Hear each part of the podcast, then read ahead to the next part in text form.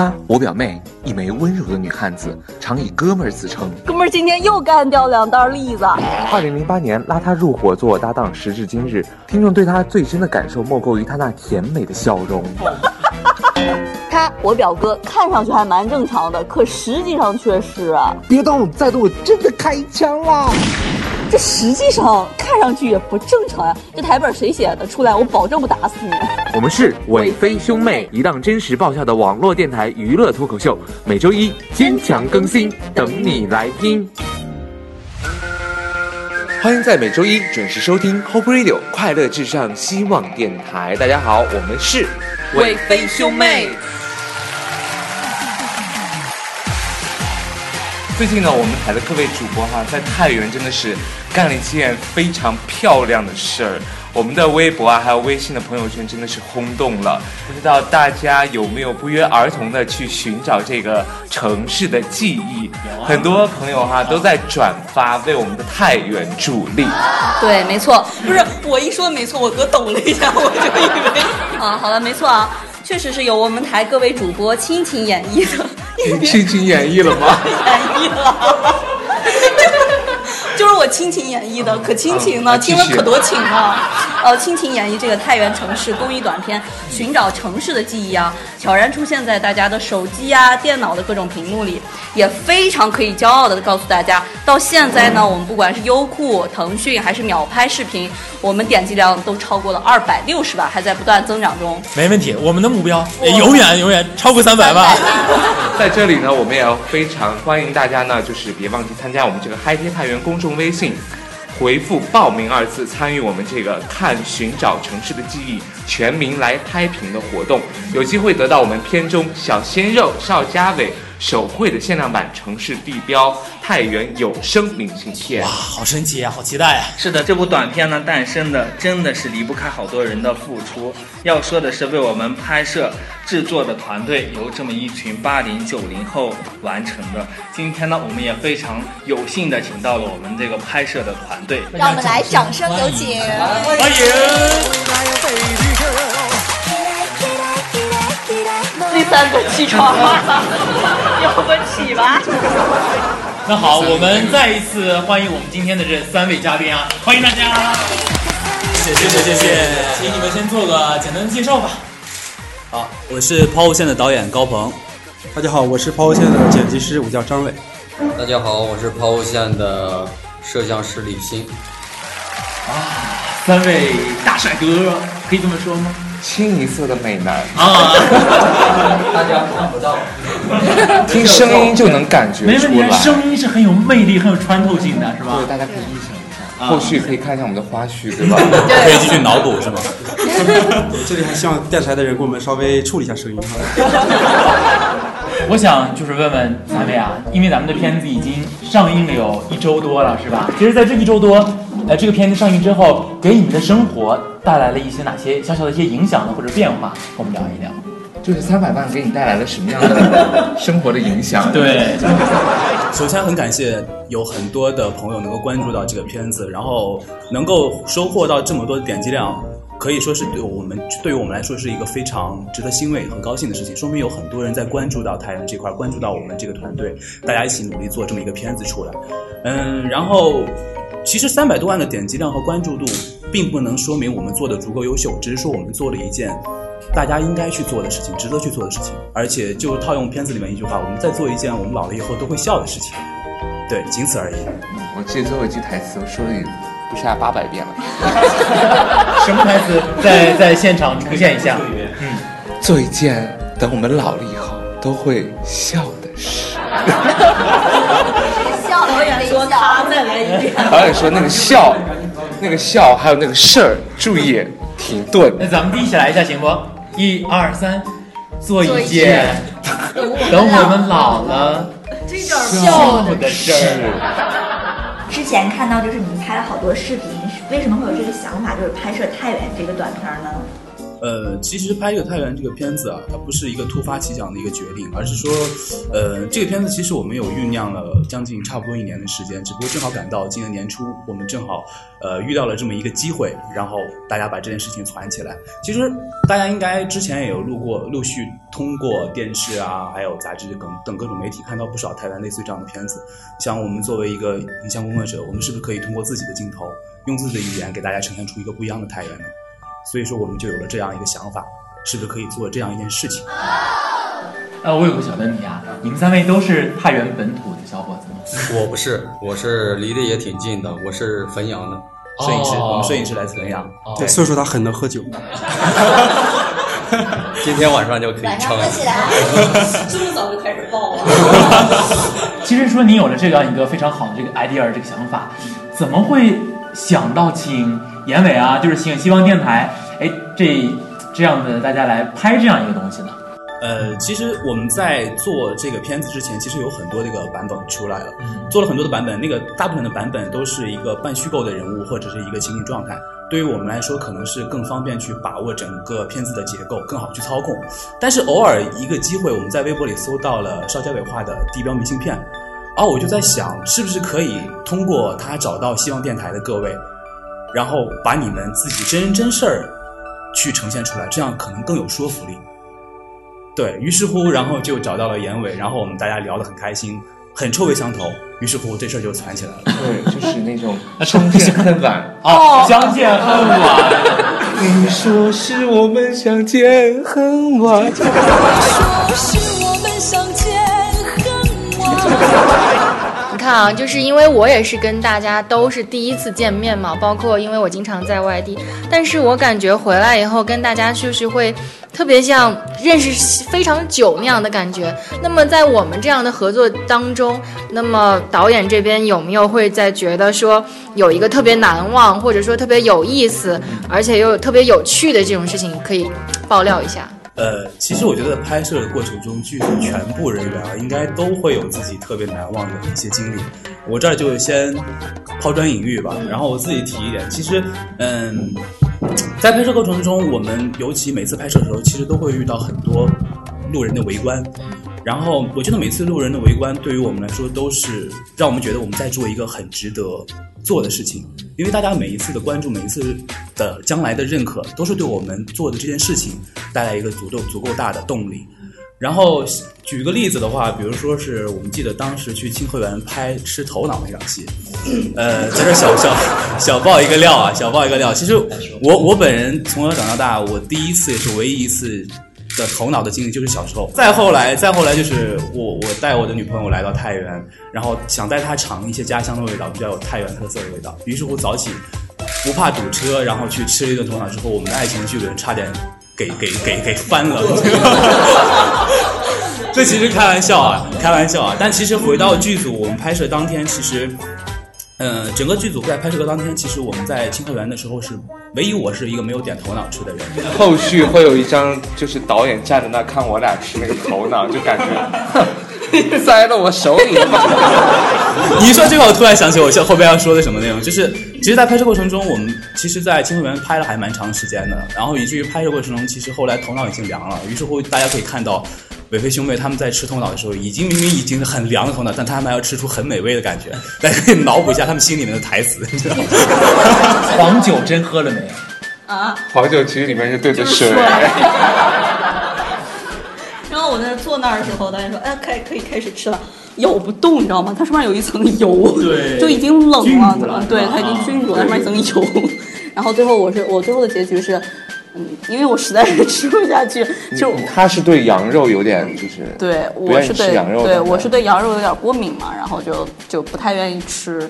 然后，反正最后我就吃了一盘韭菜了，就是因为它旁边 那个韭菜还特别齁，你知道吗？它超咸。演员的专业素养。所以看到这种场景，我就一遍一遍的拍，拍了好多遍。你要说到这，我突然还想起来，其实我们拍摄过程中。呃，是我们当时去拍华谊美发厅，因为当时之所以选择华谊美发厅，是因为，你们一会儿待会儿再说。对，然后华谊美发厅，其实我们在当天拍摄的时候，正好是二月二号龙抬头那天。其实我们在拍的过程中，等了五六位客人才等到请到吴占梅老师去给我们的眼尾去去刮的胡子啊。嗯，其实说到这儿，最早之前，我觉得华谊美发厅其实是在人们的呼声中，就微博的呼声中留下来的一个很有老太原性质、六十多年的一个老店。实际上，那个太原嘛，呃，其实离汾阳也挺近的。呃，可能在我小的时候，我来过太原有几次。我记得当时我小的时候来太原，印象最深刻的时候，就是我的家人带着我在迎泽公园划那个小船。我记得划那个小船的时候，呃，就是他们也会捞一些小鱼给我玩。然后长大之后，那时候我学画画，嗯，去买一些呃相关的一些呃绘画材绘画材料，然后来太原。但是也是仅此而已。呃，然后二零一三年，我跟我的两个小伙伴高鹏、张磊，然后我们来了太原，就创办了这个抛物线影像工作室。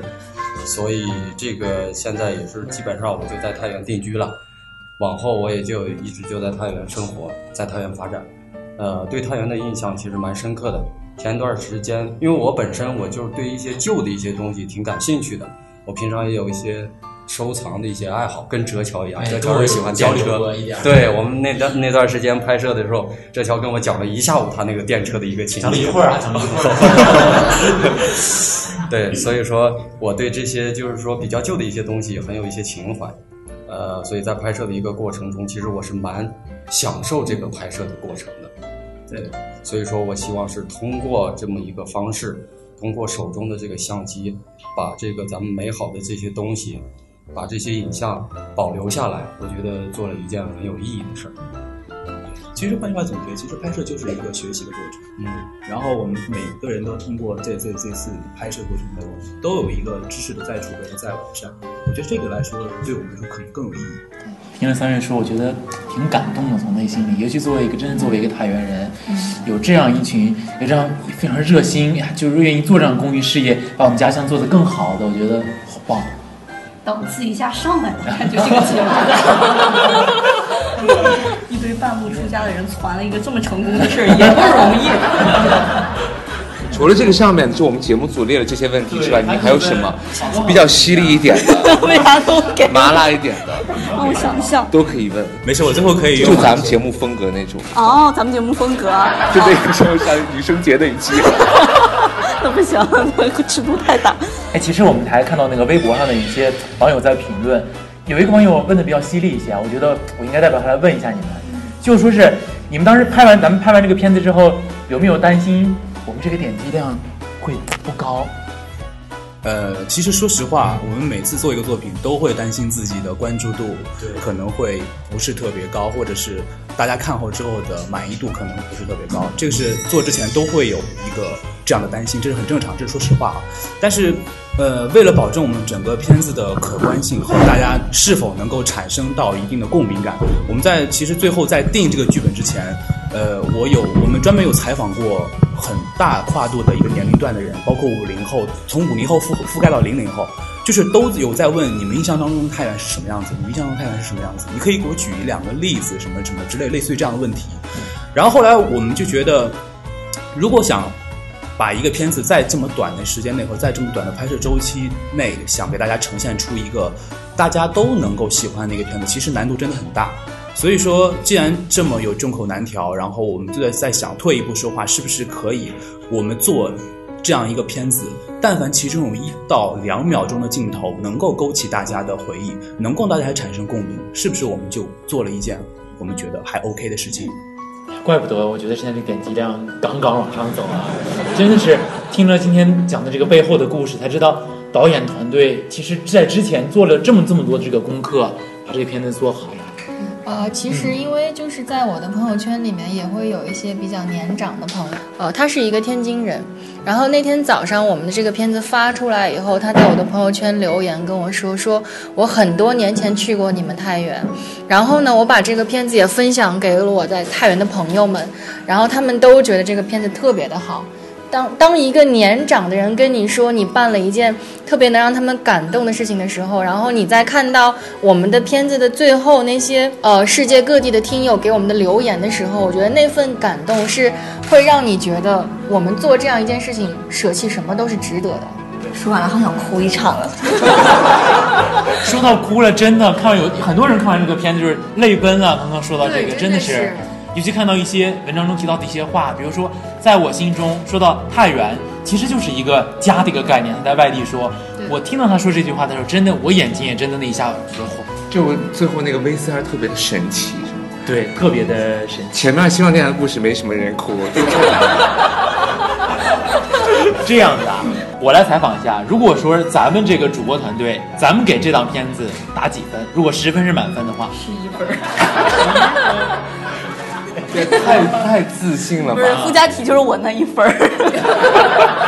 好，我们给出意见是十一分，还有个附加的一分是吧？嗯对对对那问一问导演团队，如果你们给自己来打分的话，十分满分，你们打几分？嗯，其实我没有考虑过这个片子就是真的给自己打多少分，但是呃，我觉得可以再换一个角度去回答你的问题啊。嗯，其实拍这个片子过程中，我们就是试过头回过头来想，我们团队自己也讨论，包括也吸纳了很多听那个网友的回馈啊。我们自己感觉，其实这个片子在制作到后期，其实还是有一些我们觉得遗憾和不足的地方对。中间有一些遗憾。对，嗯、举个最简单的例子来讲，其实我们大家都知道，我们拍这个片子过程中，可能没有看到整个太原市最美的一面，没有展现到迎春花开，没有展现到大家都穿得很凉快，然后那种太原避暑胜地的那那种风貌。蓝天白云。对对对对对，然后再加上我们拍片子的拍摄周期时间有限，然后等等等等诸如此类的很多不可控的一些客观原因啊，其实，呃、要要要来说的话，我们其实给这个片子的话，真的说是可以有很大的进步的空间的，但是。能够再换过来说啊，能收能够收到很多大家的反馈，就比如说我们最近刚说到，就是呃，我们觉得片子里面可以加一些诸如诸如此类的镜头，然后再有更有热情的那个网友会说，他说，哎，下次可不可以采访一下我，或者是让我去演一个角儿，然后我想通过我自己的方式去呈现一些我印象中的太阳是什么样的。对，所以我就觉得这个片子其实还是有很多可以进步的空间的地方，所以我们也就是一直在想，就是结合大家最近给的反馈啊之类的，我们希望可以。再和希望电台合作一次，我们再把陆续的第二部、第三部想拍出来。还有第二部、第三部，我们上那个影院吧，到时候。我问导演《胡家乡的女人》第二部多会儿拍？其实说到这儿啊，我们其实我们也真的特别感谢，特别感谢希望电台能够能够和我们一起有心的去促成这件事情的完成。真的没有你们，其实片子不会达到今天的这样一个地步，所以真的非常感谢你们。然后，其实最早我们发现，其实我们虽然比你们稍微年长一点啊，但是你们作为九零后，但是还能有这样很有坚持、很有爱心的去做这件事情，这个真的让我们很多人都为之汗颜，很多人都为之而感动。真的，所以我再次真的非常感谢，我觉得你们小电台真的是做了一件非常有意义的事情，而且是坚持下来做，这个真的棒，真的特别棒。还抱在一起哭一下。其实问完了，我们团队问完了这个导演，导演有没有想问问跟问问我们的？今天不是思思不是说咱们对抗一下吗？是吧？实际上对抗了，是互问啊，互问呀，互答。那我就来先问问你们吧，就是，嗯、你看你们希望电台坚持做了这么久，嗯、先抛开这个片子不说啊，真的是你们大家其实也是通过希望电台而结缘的，然后大家一起这么开心的去坚持每周去做节目，嗯，我觉得你们真的是一帮很投缘的人，而且很有爱心的人。就是我觉得你们私下真的是真的是兄弟姐妹一家人这样去去维系着彼此的关系。就是考虑到你们的原动力的话，是什么让你们真正坚持下来的？毕竟时间这么久。呃，其实我们一开始其实就是特别想给大家一种家的感觉，所以我们真的就是像家人一样把这个团队组建起来，然后把这种情感投入在我们做的每一件事当中，慢慢的发现，我们可以把这个小家变成一个大家。我们可以让外地的人去了解我们太原的更深的东西，可以让他去感受到我们太原人的这种精神的风貌。所以，我们又开始慢慢去把 Happy 太原也再把它创办起来。那么，我觉得就是就是我们就是对家乡的一份爱，我们想要去做一个太原人应该做的事情。对对对，我们一起共同努力嘛，因为我们都是因为一个共同的爱好来来到这里的。对，爱好和热情，这个真的是爱好、热情也是真的是一种情怀，一种坚持。从这么两三年开始，我们刚开始第一次是在那个 QQ 上，六个人那么远的来录节目，到现在我们逐渐有了这样子的设备，然后有了这样的机会，从那个看台本，对，也做得更加规范了。我们希望就是我们这些九零后做的把这个节目做得更好，让更多的这个听众知道我们、了解我们，那大家一起来感受太原。其实，在拍摄的这个过程中，是吧？呃咱们不是说到那个这儿这个问题了，是吧？对，刚才已经说了，听不见那个赞，就刚才听众看不见，看不见，那个痦子，痦子，痦子，我出去上厕所。不要走啊！化妆师不也请来了，是吧？啊，我们两位墨笔和摄影工作室两位朋友，欢迎他们俩啊，欢迎。对，欢迎淑芬和春花，我是冬梅，大家好。大家好，我是墨笔和独立摄影的猪猪。大家好，我是毛可以简单的讲述一下那颗痣的制作过程吗？好多网友要聊这么问我，细吗？一直问我那个痣是一个西瓜籽儿还是什么之类的，我说不是，我们是有专业的化妆团队。那个说到那个痣啊，其实突然被安排说要找两个小演员，然后为了塑造一下那个小时候那个对对对对被兄妹，然后一定要怎么说，要最起码还原度要达到百分之九十以上。哎，当然这难度得多高？我也觉得难度太大了，然后但是想到嘛，人物要有一个人物的特点，个性，一下就想到陈飞的。我不想坐在这儿，我内心是崩溃的。那个嗓子怎么上然后真的是，刚揉了个新面团，给你揉两下，你揉两下，你揉两下。这么做黑的呀，真的是一个非常专业的团队，大家。从小小的一个痦子，然后就这么用心，一个小小的一个道具就这么用心，可见这个整大家整个这个团队是多么想希望把这个片子做得更好，是吧？那其实，在拍摄过程中，我还想问问这个陈飞，那个再问你个问题，就是说是你觉得这个跟你严伟拍的过程中最难忘的一次？呃，说起那个，我们其实有有一个场景是拍我和我哥在那个银泽公园滑那个大象滑梯的。大象滑梯的其实我觉得好多人，可能我们太原的朋友，应该小时候都应该会去滑那个大象滑梯。最重要的原因就是因为它不要钱，不要钱，不要钱。不是办法，要适应一下石主播的主持风格。说好聊就这么肤浅。哦，那个伤感气氛哈，等一下我也可以做到。好的，伤感的哈，其实最伤感的事情就是我哥坐在上面卡住了。没有，当时是导演让我有那个有那个卡住的那个情景。其实他真的就是卡住了，这多伤感了。对啊，我觉得这个这个场景其实就是真的是，呃，虽然很小的一个场景了，但是真的是会勾起很多人的记忆。其实他那个大象是修过的，后面有修过一次。对，对，但它依然还是保存在那里，还是有很多的人去在那儿 玩儿，因为不要钱。我就看到这个，在我们的片子的结尾，好多人拍的那个 VCR 那个小片儿，其实那一部分，我想这个创意是导演提出这个创意的。对，就是其实希望最后我们把一个片子做到一个能够上升一个共鸣感的一个感觉，可能就是。我希望可以在身在各地的太原人都可以对自己家乡说一些自己想想表达的东西，因为其实大家都有目共睹，太原现在正在发生日新月月月异的变化。我们每天其实看到很多太原都可能会稍纵即逝，也有可能会变得更加美好。所以很可以很多身身在外地的一些游子朋友都已经对自己家乡的感觉都已经模糊了。我希望可以更多的通过这个片子让大家看到太原正在变革的一些风貌。罗一问男主演一个问题，你说压轴的，因为男主演是要压轴的。对。那你拍摄时印象最深刻的是哪一场呢？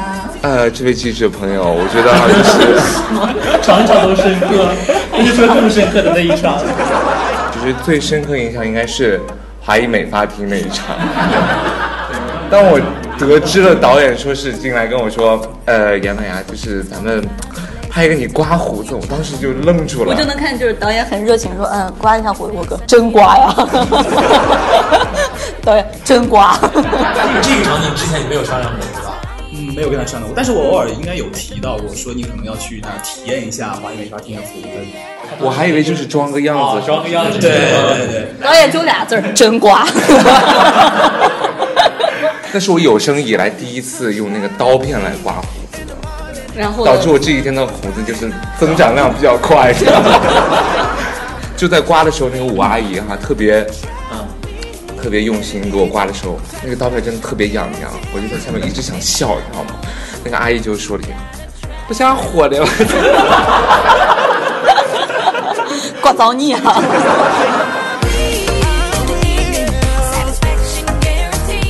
这个比较深刻。我觉得你应该还没有忘记，就当五阿姨拿那个毛巾热毛巾敷到你嘴上的，那个那个之前被呃，就是我们台里面剖出来一张那个照片，嗯，我拍的，特别滚烫的那个毛巾，我就很明显感觉那个毛巾撕下，当毛巾拿下来之后，很明显杨伟的脸色是一半一半，上面白下面红，知道吗？第二天我的下面都流的血是。我说哥，你干嘛？他没事，擦把血。还有什么？我觉得大家都说一说，就是当时比较印象深刻的事儿，可以大家都来谈一谈吗？哎，我说问问刘姨吧，我就呃，之前我感觉拍的过程中没有见着刘姨，那片子中呈现的画面片子中 对，片但是片子中呈现的画面是那么的唯美，那个阳光洒进来的感觉是吧？就给我们讲讲这一段吧。就因为出差的关系，然后就是大家集体的画面缺少了我，但是后面补拍了个我还挺满足的。虽然说就出现了那么十几秒，但好多人在评论啊，挺美的。我觉得挺好的。本来本来这本来这段我们想的就是五秒钟的，就是五秒钟的，就是五秒钟的。这个是剪辑师的私心。结果结果我回去一看素材，发现我们摄影师拍的好美啊！我说那就那就多上几秒吧。我就二部拍三二部片三部片，一定要把这个剪辑师和导演一一一定要就是收买。对，其他什么一号二号不重要。我这儿我这儿得加一句啊，我觉得得得为我们这种影视圈，虽然我们还没有正式踏入影视圈，但是其实拍影视圈现在大部分都会觉得，哎、经常会有各种各样的潜规则啊。我希望给大家稍微 给大家稍微证明一下，其实还是有很多有心和有良心的这样影视人才去做这样一件事情。所以说，对对对，我大家真的没有给过我红包。对对对。听会员头脑还是导演请的。还有说说哲乔，对，哲乔，你跟星儿哥那段不多不说的故事。知道导演要拍这个太原那个景儿的时候，他说要拍公交车，我说不如拍拍电车吧，因为现在太原是就是中国是最西部的这个电车城市了，没有之一，就是最西部的了。后来和鞋哥那天下午去拍那个幺零五电车的时候，哎，那一下还是赶上了，正好那电车场子里也很多，而且拍的过程中遇到那个司机，还聊了一些东西。人家是看见我们在门口拍，说：“哎，你们进来吧，进来吧，哎你们到后面也拍一拍，整体都拍一拍。”对，还是真的很不错啊！最起码是拍了一个很大的一个场景，保留下来，而且那天的阳光很好。哎，很给力，还等了好几次。就是没上镜头。哎，但是遇到了一位司机，是我两年前吧，在北大街拍的时候，当时也是拍了他那么一样一个照片，我根本不记得是那个司机。恰好那天，哎，有车号，我给那个司机看，我说当时你看我们拍的幺零五电车，他一放大，恰好是他的那个车牌，他说那这不是拍的我的车吗？就是这么有，哎，就是这么巧，真的就这么有缘。因为其实当时只是说要拍公交车，如果没有真的遇到公交通张哲桥的话，其实我他当时跟我们说的很多的关于老电车的知识是我们没有知道的。所以说，其实我们在拍刚才就说过，拍摄其实就是一个在学习的过程。非常感谢希望电台的各位，在我们拍摄过程中，让我们又重新认识了太原，一个不一样的太原。对，我觉得大家都是重新认识的，包括我自己，从你们的片子中看到，还有我们同学，我们有个老师这么评论了一句，他说他从来没有观察过这样太原被这帮八零九零后做到的，是这才是年轻的力量，这才是梦想的力量，这才是一种热爱的力量，这是我们老师给我评的一句。我们其实特别想拍到，就是希望电台的各个成员，他们因为其实大家都是利用业务业余时间去在做这件事情。我们当时做这个片子最之初的时候，最早是想把每一个希望电台的成员，他们自己本职岗位的工作，还有包括他们为什么要做这件事情，以及做这件事情希望传递什么样的一个感觉，我们希望把这个片子都可以融入到这个片子里。但是后来考虑到片子整个的故事性和完整性，我们把只能把这个片子放在一个幕后的花絮部分去去阐述。幕后的花絮会在会在近期会给大家呈现出来。其实最早联系到希望电台的时候，我是，呃，先联系到的陈飞，因为当时我给我给陈飞留的言是我说，哎，呃，我在网上，我在网，我在网上看到你们看到你们姐弟俩画的明信片，是不是可以请你们？我们要想做一个这样的片子，是不是可以请你们来参演我们整个片子的这样一个过程？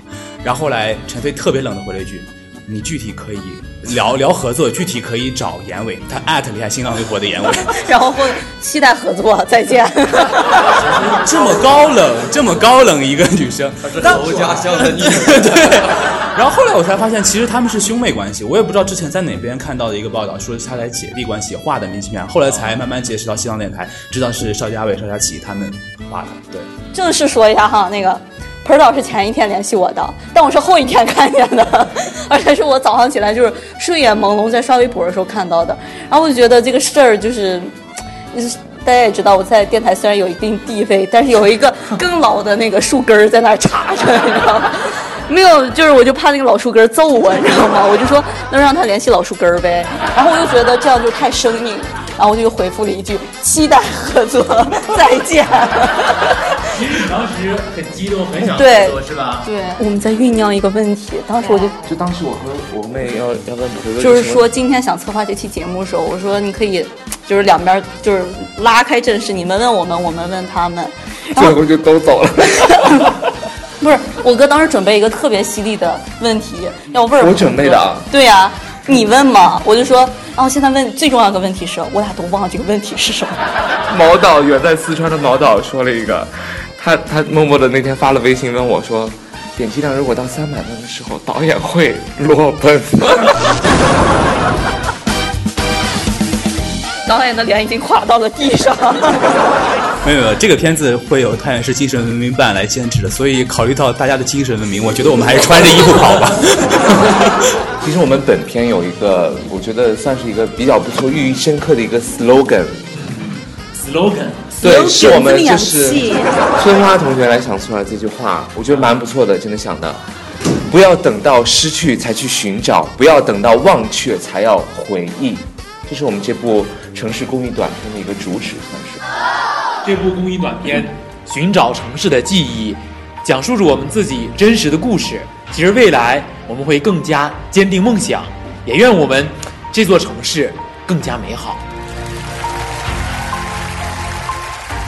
非常开心的，今天请到了我们抛物线各位帅气的哥哥们来做客我们的节目，也期待他们呢在未来能够拍摄出更棒的作品，让我们能够看到。你说那么以上呢就是我们本期所有节目内容，同时别忘了关注我们嗨片太原官方微信公众号，影片中未播出的花絮、彩蛋都在里面哟。我们下个星期不见不散，拜拜，拜拜，拜拜，拜拜。